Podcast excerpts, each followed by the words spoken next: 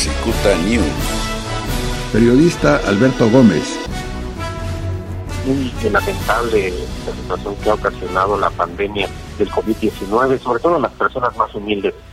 Pero también en otros niveles económicos también ha habido afectaciones y muy serias precisamente de, los negocios que ya no que ya no van a, reabrir.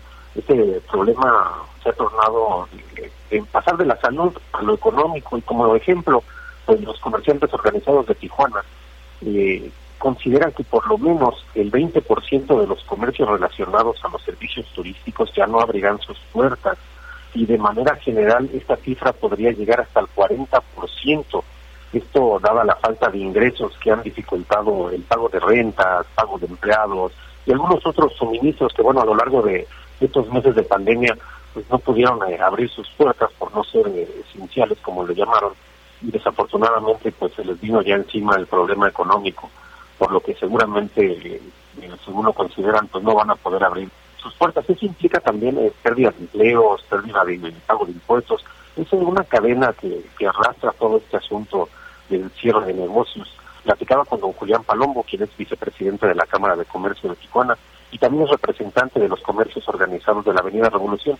Y él me aseguraba que la afectación económica ocasionada por la pandemia del COVID-19 es similar a la crisis que ocasionó el ataque a las Torres Gemelas en Nueva York el 11 de septiembre de 2001, que trajo pues grandes pérdidas económicas a la frontera. Eh, tal vez recuerden que había pues bastante turismo que llegaba a esta ciudad. Después de esa lamentable fecha, pues disminuye drásticamente y esto ocasionó que al menos siete años duraran los comerciantes para poder pues de alguna manera eh, lograr tener ingresos ya no similares como los que tenían antes, pero sí tener una recuperación. Fueron siete años los que tuvieron que necesitar para poder recuperarse. Y bueno, me comentaba también don Julián que en los últimos cuatro años se veía una recuperación ya en lo que es eh, la, zona eh, comercial, en el centro, en la Avenida Revolución, todos los comercios que están relacionados a la visita del turismo. Y bueno, pues ahora esos cuatro años prácticamente se terminaron, es un trabajo que quedó ya atrás y tendrán que reiniciar, tendrán que empezar de nuevo, porque este crecimiento pues se vino abajo, abajo, abajo pues después de la inesperada presencia del coronavirus. Pero también hay, aquí hay algo interesante que, que me comentaban los comerciantes. Contrario a esta problemática, la pandemia también les trajo algunas ventajas que al menos les está permitiendo a un sector económico salir un poco adelante. Las restricciones eh, de las garitas a los cruces no esenciales han permitido que los consumidores locales pues ya no se vayan a San Isidro o a San Diego o a realizar sus compras o algún otro tipo de, situaciones porque pues no pueden cruzar la frontera. Entonces están aprovechando eh, los comerciantes que eh, eh, esto, esto se le conoce los comerciantes lo conocen como fuga de consumidores ¿no Beto?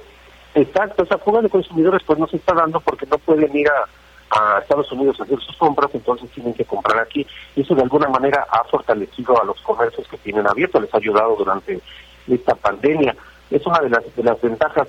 Lamentablemente, te repito, pues son más los que han sufrido el cierre de negocios, la falta de recursos, y serán muchos los que van a cerrar sus negocios pues para siempre. Es eh, lamentable.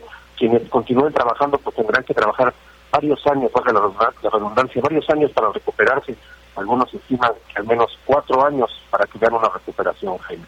Oye, Beto, fíjate que eh, me da la impresión que esa cifra que manejaste del 20%, que puede llegar fácil al 40%, se me hace una cifra realmente conservadora, Beto, porque eh, hay, hay muchos negocios, más de la mitad de los negocios eh, que conocemos, que conoces tú, que conozco yo, que conoce el auditorio, eh, son, son negocios que, em, que pagan renta.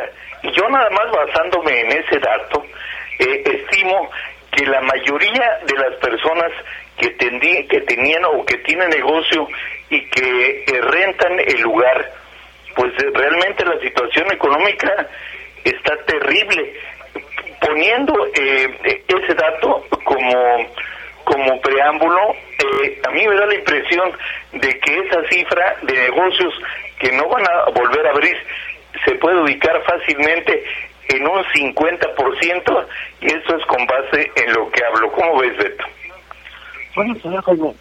Fíjate que ya en la calle, en las, en las avenidas principales de esta ciudad, ya se ven muchos locales con letreros de renta. Ya empieza a, a, verse esta situación que vimos hace muchos años cuando, el regreso al tema de, de las Torres Gemelas en Nueva York, vimos esa esa situación de que se veían muchos eh, comercios ya cerrados, muchos letreros de se renta, y esto se, se está reflejando ya en la actualidad. Entonces, sí puede ser, puede ser que sea mucho más allá el número que, estoy mencionando.